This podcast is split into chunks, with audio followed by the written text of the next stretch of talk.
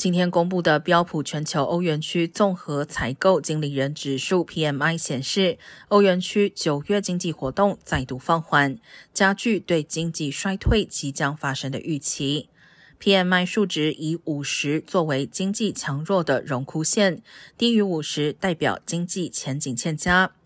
欧元区综合 PMI 八月时跌至四十八点九，在九月进一步跌落至四十八点二。而欧元区八月份通膨率攀升至百分之九点一，创历史新高。分析师预估，欧元区今年底通膨率可能达到两位数。欧洲央行本月已宣布史上最大幅度的一次升息，将基准利率调升三码。